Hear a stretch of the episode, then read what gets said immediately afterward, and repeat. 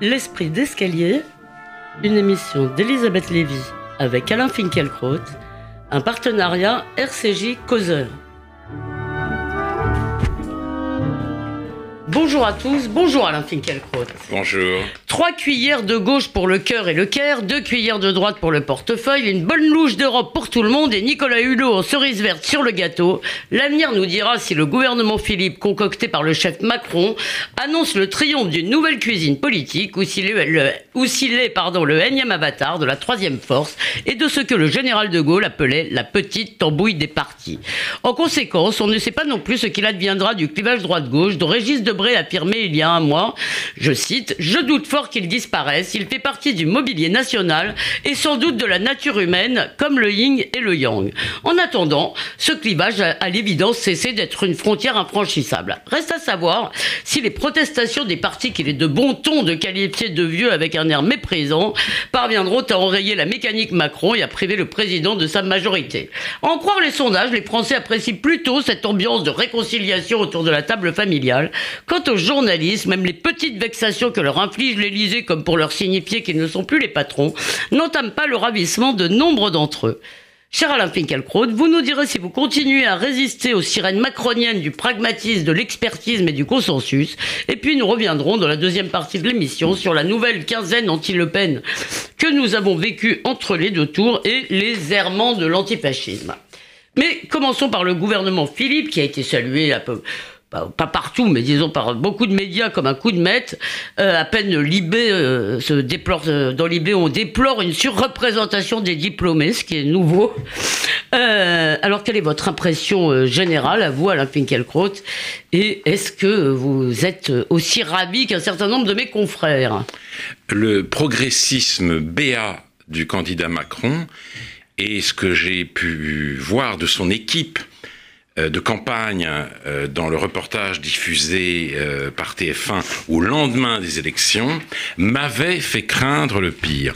Or, le pire n'est pas arrivé. Nous n'avons pas un gouvernement de start-upers décontractés et arrogants.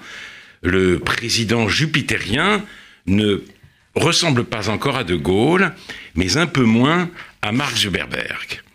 Et avec les contraintes absurdes qui étaient les siennes, parité plus nombre égal de politiques et de représentants de la société civile, il a composé un gouvernement aussi sérieux que possible. Excusez-moi, est-ce que la parité, c'est une contrainte qui s'impose lui-même? Il ne me semble pas que la parité dans le gouvernement soit une obligation. C'est devenu, aujourd'hui une obligation euh, relayée euh, par les médias parce que j'ai entendu Patrick Cohen reprocher au Premier ministre d'avoir certes respecté la parité, mais de n'avoir confié qu'un ministère régalien à, euh, à une femme, en l'occurrence Sylvie Goulard, aux armées. Alors, que les choses soient claires. Dans ma vie, euh, je ne respecte pas la parité parce que mes amis, mes amis les plus chers, mes amis les plus chers euh, sont euh, sont des femmes, mais simplement euh, je, trouve très humiliant euh, pour les femmes de devoir à la loi leur présence ici ou là. C'est tout euh, ce que je dis en émettant cette petite critique. En tout cas, en tout cas, donc c'est un gouvernement très sérieux, en dépit de ses contraintes.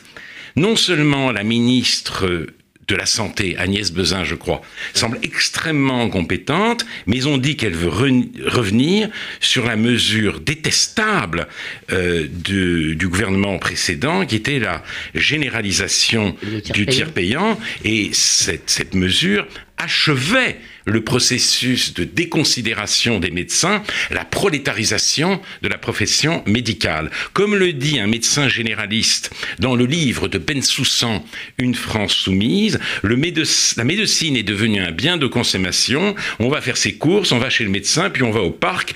Pas de problème, c'est gratuit. Agnès Bezin va peut-être contribuer à rendre à monsieur le docteur un peu de sa dignité perdu. De même, la ministre euh, du Travail est-elle réputée pour avoir fait de Danone, où elle exerçait la fonction de directrice de... Son prénom, Madame Pénicaud, oui. oui. mais son prénom... Je ne sais plus. Directrice des ressources humaines, une des entreprises les plus avancées socialement en France. Mais ce n'est pas tout. Ce n'est pas tout. Certains ministres ou, euh, ou, leurs plus proches collaborateurs ont fait entendre une autre musique que celle du progressisme béat. Nicolas Hulot a cité en la massacrant, on ne peut pas trop lui demander, la phrase de Camus. Que euh, moi-même, je mentionne souvent et euh, je prie. que vous avez cessé un peu de citer depuis qu'elle fait tant. Voilà. Mais 1957, il reçoit le prix Nobel. Chaque génération, sans doute, se croit vouée à refaire le monde. La même, la, nôtre, la mienne, c'est pourtant qu'elle ne le refera pas, mais sa tâche est peut-être plus grande, elle consiste à empêcher que le monde ne se défasse. On ne saurait mieux formuler l'ardente obligation du passage du principe espérance, pour parler conventionnel cette fois, au principe responsabilité, c'est-à-dire de la constitution d'un conservatisme sans rapport avec la défense des privilèges et de l'ordre établi. Mm. Et puis, vous alliez passer à l'éducation peut-être, mais avant, je voulais vous poser quand même la question de l'aspect très européen, européiste et même, comme le dit Maxime Tanzonnet, bruxelliste peut-être de ce gouvernement. Bruxelliste, nous verrons bien, mais vous savez que c'est peut-être peut-être mon différent euh, avec, euh, avec la tendance générale de Causeur.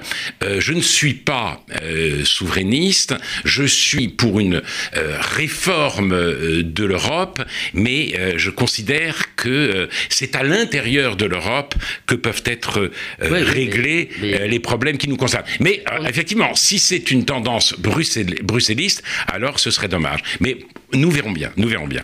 Simplement, voilà, vous m'avez dit, on passe à l'éducation. Parce qu'il y a eu, il y a eu la, grimace de Najat Vallaud-Belkacem quand elle a appris le nom de son successeur.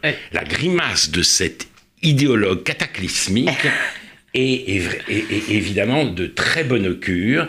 Elle est le plus bel hommage que le nouveau ministre, Jean-Michel Blanquer, pouvait espérer. Bon, on ne vous a pas dit que c'était l'air de la bienveillance, Alain Finkielkraut Oui, lui-même d'ailleurs. Mais vous, vous n'êtes pas très bienveillant. Lui-même reprend ce terme à son compte. Il dit bienveillance, mais justement, il dit bienveillance pour pouvoir en quelque sorte réintroduire un peu d'exigence. Il veut rétablir l'exigence à l'école.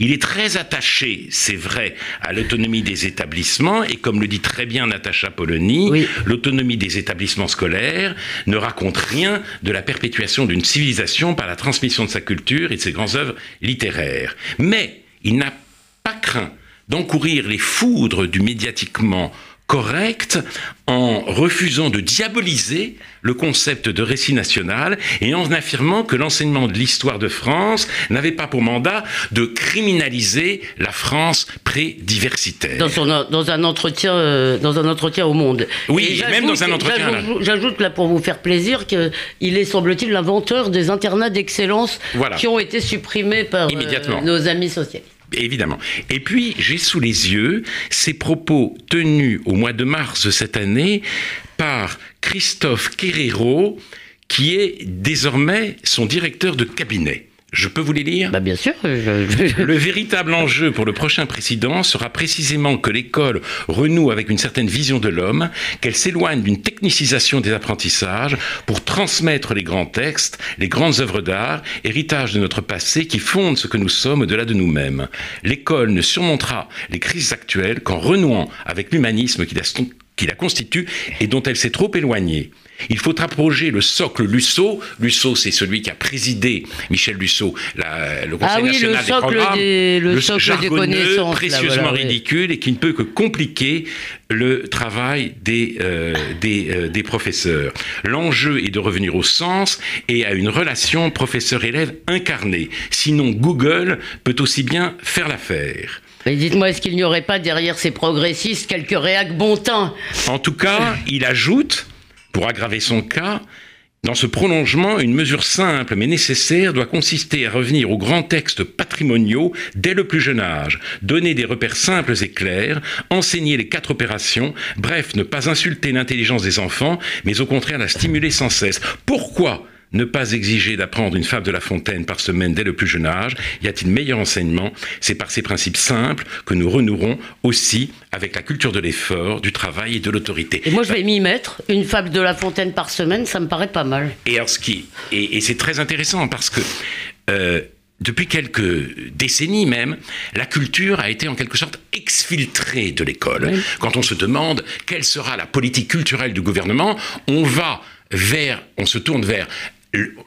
on s'interroge sur ce que va faire le ministère de la Culture, qui est aujourd'hui le ministère du n'importe quoi, puisque tout est culturel. Et donc, on se demande avec Télérama quelle place va être euh, faite au hip-hop et aux metteurs en scène d'opéra qui transforment Mozart en militant de la lutte anticoloniale. Enfin, en même temps, euh, l'essentiel du travail du ministère de la Culture consiste quand même à gérer les grandes institutions culturelles. Oui, euh, plus tellement, plus tellement l'essentiel. En tout cas, le rapatriement de la culture à l'école, la définition du maître comme représentant de la culture, ça, ça me paraît être une très bonne euh, nouvelle.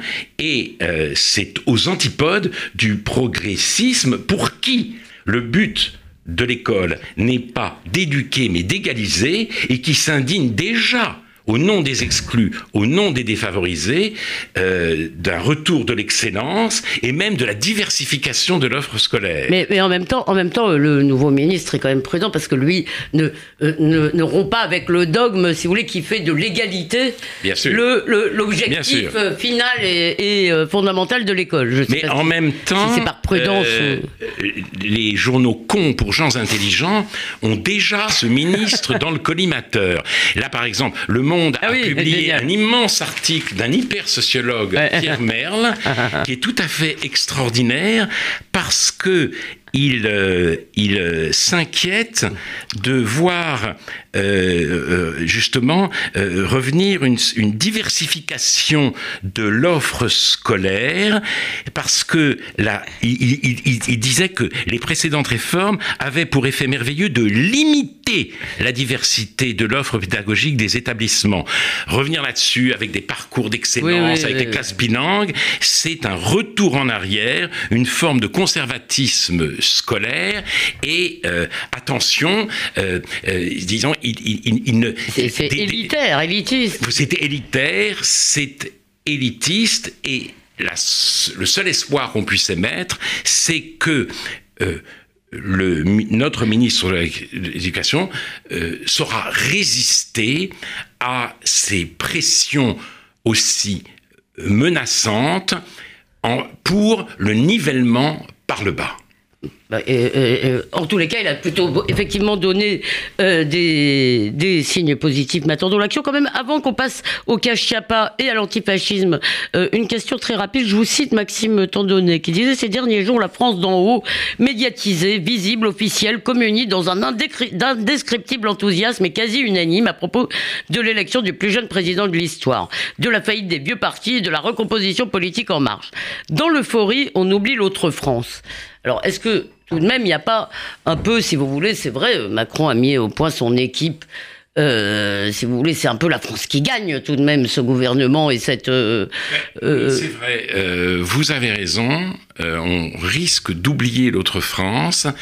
Et ça, je pense que je pourrais formuler mieux l'inquiétude que j'éprouve devant cet oubli éventuel au terme de euh, la critique de l'antifascisme que nous avons envisagé de faire. Donc, selon votre coutume, vous répondrez à ma question. Mais tardivement. tardivement. Un mot quand même, un mot tout de même sur Marlène Schiappa, ah bah oui. ministre, ministre de l'égalité des hommes et des femmes. Et si on considère que Richard Ferrand, lui, est ministre de la ville, c'est-à-dire la cohésion territoriale. oui, c'est-à-dire c'est le ministère de la ville, pardon. mais vous avez raison.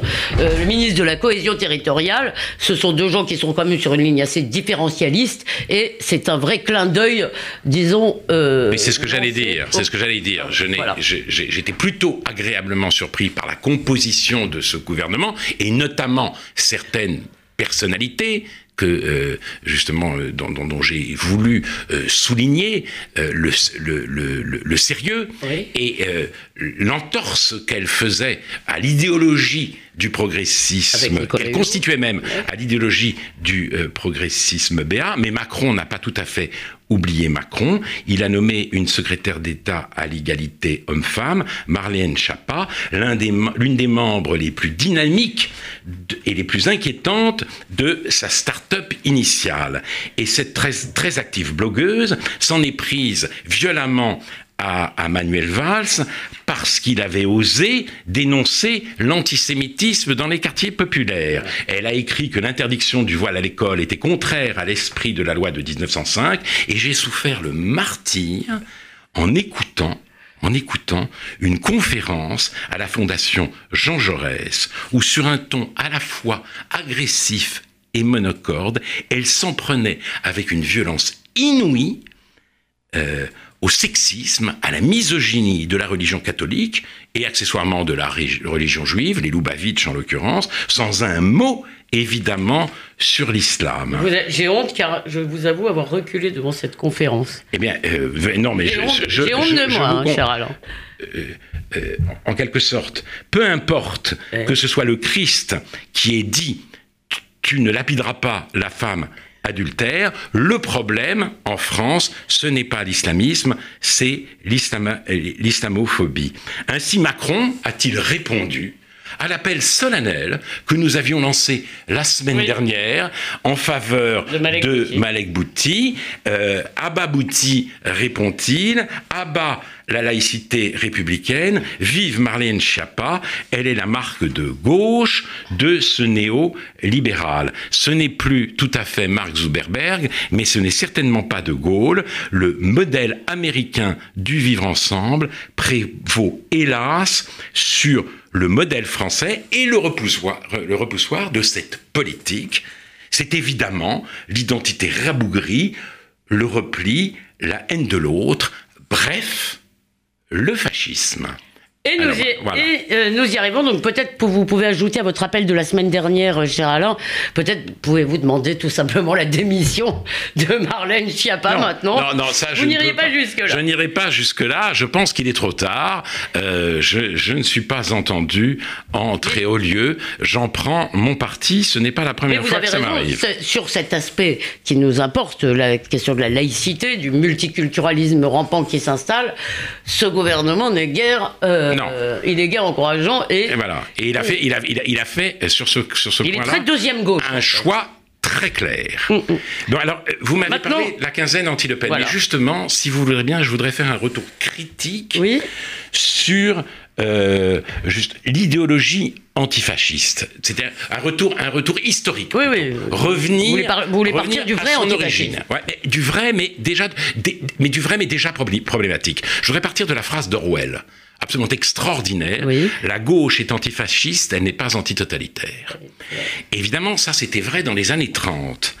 Et en même temps, il était très, parce qu'il était très rare à l'époque, les intellectuels, les militants, qui savaient à la fois condamner Staline Hitler. Est-ce qu'on parlait déjà de totalitarisme Oui, on commençait. Dans les années 30, on euh, commençait. Ça, ça, s'est popularisé avec après avec Anna Arendt, mais on commençait. Et il est vrai que c'était très difficile, quand bien même on n'utilisait pas le, mot, de critiquer les deux tyrannies, parce qu'on utilisait le terme de tyrannie, qu'il fallait une lucidité supérieure pour percevoir l'affinité entre un système qui visait malgré tout à l'égalité de tous et un système qui avait pour finalité explicite d'en finir avec le sentiment du semblable. L'humanité d'un côté, la race de l'autre, euh, réunir sous une même dénomination, sous un même concept, les, les, régimes nés sous des, des, des auspices aussi antagonistes, cela n'allait pas de soi. Et puis, il y a eu la guerre, on a donc dû occulter la prise de conscience euh, qui était apparue au moment du pacte germano-soviétique, il fallait faire son choix. Ce choix était nécessaire. Mais l'antifascisme n'est pas mort avec Hitler et Mussolini. Il euh, l'a repris. Euh, il, a repris au contraire du service et retardé de 30 ans la prise de conscience par la gauche du totalitarisme communiste. Et là, je voudrais relire une phrase que je crois j'ai déjà lue. Il faudra bientôt euh, me mettre de côté parce que je me répète, je me répète. Mais c'est une phrase d'un livre extraordinaire de François Furet, Le passé, d'une illusion, l'antifascisme, avec ce mot tout est dit de ce qui va faire le rayonnement du communisme dans l'après-guerre.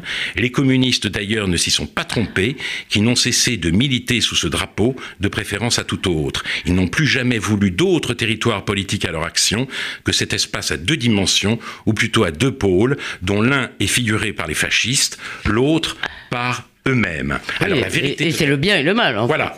mais la vérité totalitaire est finalement apparu dans toute sa vérité dans les deux dernières décennies du XXe siècle, sous l'effet, sous le choc, sous le coup de boutoir de la dissidence. Puis, le mur de Berlin s'est effondré, le communisme est mort, mais euh, mais euh, l'antifascisme mensonger, l'antifascisme idéologique n'a pas fini sa carrière.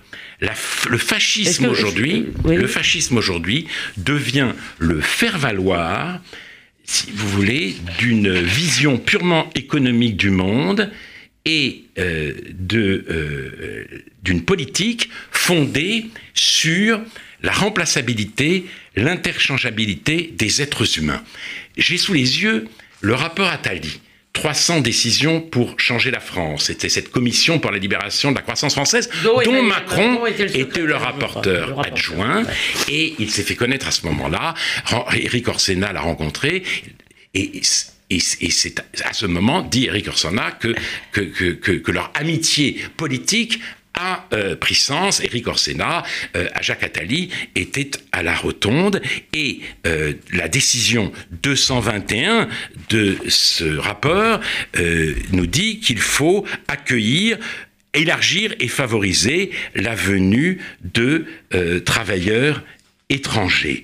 Autrement dit, l'humanité se réduit dans cet esprit à ce type euh, anthropologique extrêmement pauvre, l'homo economicus. Nous sommes tous des homo economicus et à ce titre, nous sommes tous irremplaçables, euh, interchangeables. Est-ce que vous pouvez réexpliquer le lien que vous faites avec l'antifascisme? Eh Je vais le dire tout de suite. Parce que ceux que... Euh, pour qui la réalité humaine ne se laisse pas ainsi réduire, ceux qui pensent qu'il y a des civilisations, dont la nôtre, et que celle-ci doit pouvoir persévérer dans son être, sont traités comme les tenants d'une identité euh, rabougrie.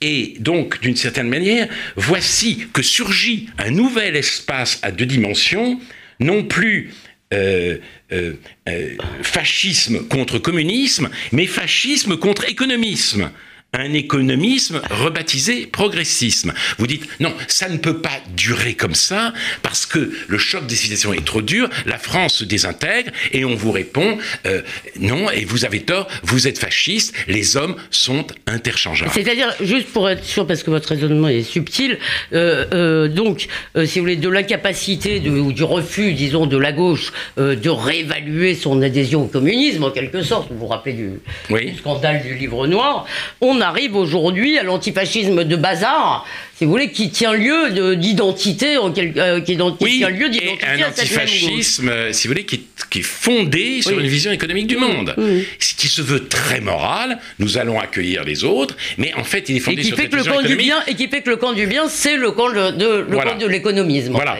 voilà. C'est euh, nous, nous, nous, avons besoin de travailleurs, etc. Mais il y a pire encore. Il y a pire encore dans cet antifascisme contemporain. Euh, je voudrais citer brièvement un petit, une petite chronique de Charlotte Van Ennecker. Charline. Charline Van Ennecker. Elle vient d'apprendre que euh, Marion Maréchal Le Pen euh, renonce à la vie politique. Donc elle imite une militante du Front National, Ghislaine, qui est malheureuse de cela, mais qui dit Oh ben c'est bien, elle va quand même, comme ça, pouvoir s'occuper de sa petite fille et lui apprendre l'allemand. Et lui apprendre l'allemand. Et là, le gloussement france-intériste qui tient lieu d'humour dans la France d'aujourd'hui affiche la couleur.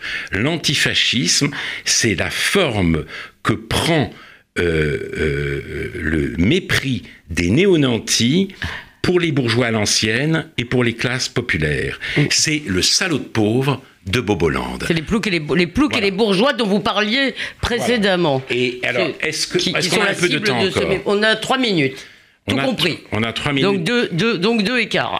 Bon, alors, très brièvement, je voudrais aussi citer euh, un texte de Régis Geoffrey, l'écrivain Régis Geoffrey, qui était invité par le, Monde à commenter la candidature de Marine Le Pen. Et donc il a parlé en son nom, il a dit je, je, Marine Le Pen. Et il a dit ceci, je suis la candidate des mal-aimés, des mal-aimants, des nostalgiques, des pessimistes, des souffreteux, des insomniaques, des dyspepsiques, des poitrinaires, des eczémateux, des variqueux, des maniaco-dépressifs, des hypochondriaques, des schizophrènes et des carriers. Venez à moi les nauséeux, vous êtes les symptômes, je suis la maladie, le chancre, le bubon, croissez et multipliez-vous, soyez des métastases, remplacez peu à peu la population étrangère qui souille l'univers. Si vous voulez, là, là, c'est la fascisation de l'antifascisme. Ah Parce que le fascisme, c'est quoi philosophiquement?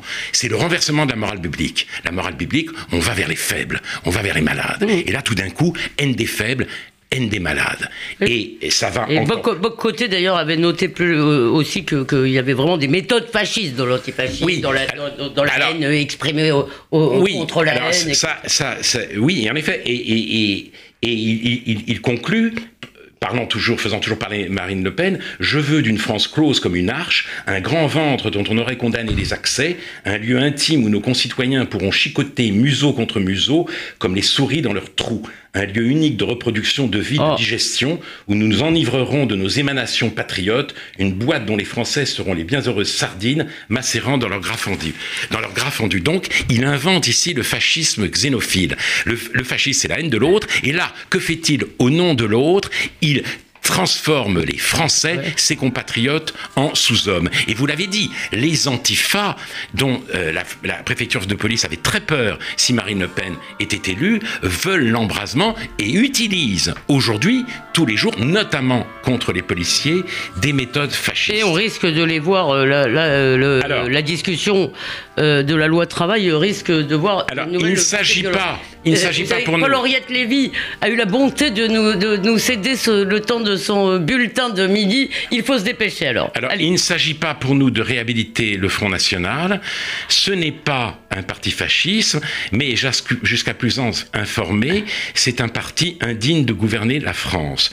Ce que je refuse en procédant à cette critique de l'antifascisme, c'est, si vous voulez, euh, de la, fascisation de l'angoisse existentielle de tous les Français qui n'ont ni le privilège ni l'envie de devenir des citoyens de Boboland. Oui, les insomniaques, euh, ça, n'était pas faux, les insomniaques, les, dépressifs et les poitrines. Voilà, et, euh, euh, et, il y a aujourd'hui, si vous voulez, un, un, article terrible dans Le Parisien et dans, dire un mot le, dans, le Figaro sur ce qui se passe dans le quartier La Chapelle. La Chapelle Pujol. La Chapelle Pujol, insultes, harcèlement, violence contre les femmes qui sont euh, harcelées, qui ne peuvent plus aller dans certains cafés. Ça s'est beaucoup aggravé depuis la crise migratoire, dit euh, une euh, des femmes. Il y a des associations prosélytes qui distribuent des repas halal et emmènent les migrants à la mosquée. Le soir, il n'y a que des hommes partout, des trafics aussi d'êtres humains, de drogue, de faux documents, etc. Donc, il faudrait que le euh, ministre de la cohésion territoriale se saisisse de, ce problème et je ne voudrais pas qu'il fascise ceux qui en, en ont conscience et qui affirme qu'il faut absolument faire quelque chose. Bon, mais certainement, euh, Clémentine Autain ira certainement se promener dans ce quartier pour nous dire qu'il n'y a euh, aucun problème. Merci en tous les cas d'avoir ramené ici les inquiétudes de l'autre France, cher Alain, et nous, nous continuerons euh, d'ailleurs à le faire et à suivre les grands travaux du, du président, mais pas seulement, car la politique, heureusement, n'est pas toute la vie. Alors la semaine prochaine, d'ailleurs, nous ne serons pas là pour profiter d'un peu de repos. Et en attendant, euh, le dimanche suivant, on peut vous lire dans le dernier causeur. On peut aussi, bien sûr, réécouter cette émission sur causeur.fr et radio rcj.info. Euh, bonne semaine à vous tous euh, et chers auditeurs. À vous, Alain, à vous, cher Alain Finkielkraut. Et merci encore à Paul Henriette pour ce sacrifice de ces titres.